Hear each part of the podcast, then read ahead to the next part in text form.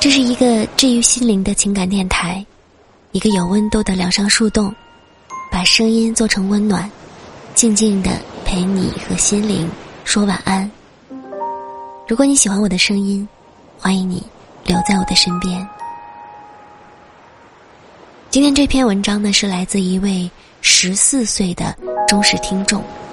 在一次偶然间呢，我发现他有一个自己的公众号，并且每一篇文章都写得非常的精彩，让我很想一篇一篇的看下去。今天我征得他的同意之后呢，把我很喜欢的一篇分享给大家。这一段故事让我想起了自己的中学时期，想起了每天在校门口吃早饭的日子。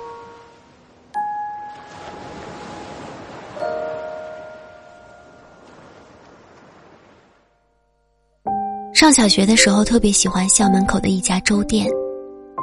店主三十来岁，手脚麻利，能轻松的应对挤在店门口的十几个小朋友，慢慢的盛粥倒粥，快速的双手递给那些还没有台子高的小朋友，眼睛里的温柔，就像他卖的粥一样，总是很温热，软软的，流到人心里。粥价定的也不高，只要两块钱，大杯两块五毛钱。粥好人善，价格便宜的原因，店里生意一直很好，门庭若市。我一直很喜欢喝小店的粥。那个时候，跟几个好朋友在校门开门之前，就到校门口去买粥。很多人放着家里的早餐不吃。就是为了腾出肚子，来一杯小店里的黑米粥。小学的最后一个暑假，我在学校训练，最期待的就是课间的矿泉水和课后的黑米粥。我一下课就飞奔到小店去买粥。暑假很长，夏天很热，经常去买粥的人不多，我是其中一个定时到达的。还是小朋友嘛。店主在我连续五天买粥后就记住了我，用很轻柔的声音叫我“闺女”。每次店主都会轻轻的盛粥，封好杯子，装上袋子，系好了之后，双手递给我，才去拿走我早早的放在台子上的钱。粥真的很甜。黑米和西米掺在一起，不腻也不淡。训练的最后一天，也是暑假的最后两天，我照常的在下课之后冲出校门，就直奔熟悉的小店。阿姨，黑米和西米掺一下，一小杯。我甩着手里的网袋，兴奋的朝店主喊：“闺女，下课啦！”店主。边拿起盛粥的勺子边说：“啊，是是，今天训练最后一天呢，上完我就初中啦，就不能经常来了。”我掏掏左边的口袋，又掏掏右边的口袋，开始找钱。那真好啊，小学就毕业了。店主把一勺稀米粥。缓缓的倒进半杯黑米粥里，转身去封杯子口。很尴尬的一件事情发生了。我摸遍了全身的口袋，手里除了几张纸，就是一张孤零零的一块钱。这一块钱是坐车回家的。我马上意识到，自己今天课间可能就把钱全花在矿泉水上了。真囧！我着急的跟店主喊：“呃，阿姨，粥我不要了。”才发现钱全买矿泉水了。哎呀，没事儿，喝吧，今天先喝着，下次再来带钱。店主笑笑，没多大事儿的样子。还是算了吧，阿姨，这不合适。我还是很尴尬。不好意思的想拒绝。哎呀，喝吧，明天再拿钱。店主把粥递到了我手里，盛情难却，我拿着粥回家了，定好了时间，说明天一定要来还钱。回到家里，我没有把这件事儿告诉任何人，它太珍贵了，太感动，我要藏起来，告诉任何人。第二天来的时候，出乎意料，店里没有开门。站在店门口的我比昨天还尴尬。昨天是欠了钱，今天呢是还不了钱。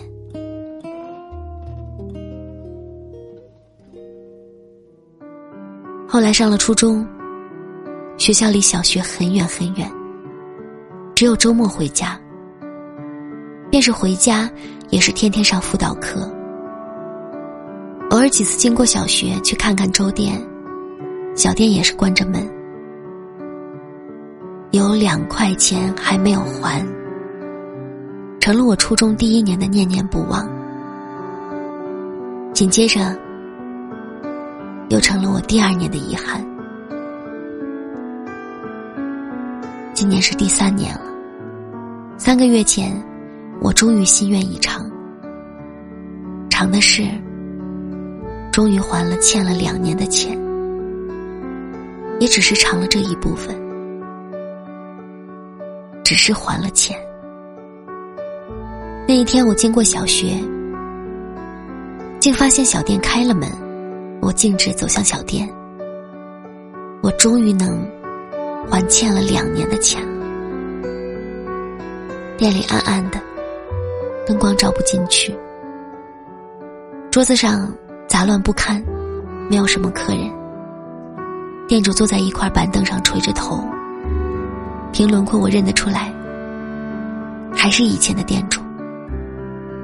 虽然垂着头的店主没有了往日的生气，但他还是店主，这不可否认。阿姨。我激动的朝店里喊，店主听到有人在叫他，一脸鄙夷的抬了抬眼皮，还是坐在板凳上不动。你来干什么的？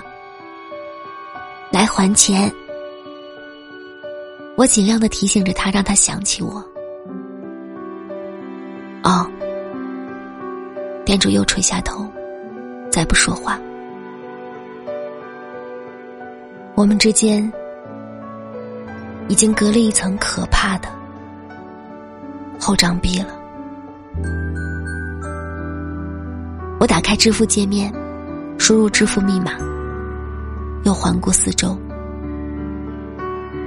小店和从前没有什么两样，却也没有哪里一样了。我的眉毛挤在一起，我仔细的看着店主，他脸上的皱纹和现在的萎靡不振倒是很相称。我想问问店主，生意怎样？想解释我来还钱的事，想问问为什么店里总关着门？我想问，却又不知道怎么问。至于店里发生了什么，这两年来发生了什么，我不再好奇，我只想逃出来。小店和店主都变了，我不怪他我输入金额确认支付，滴的一声，微信提示音。了结了这单付款，也了结了我梦想中的带着软糯粥香的热而不燥的夏天。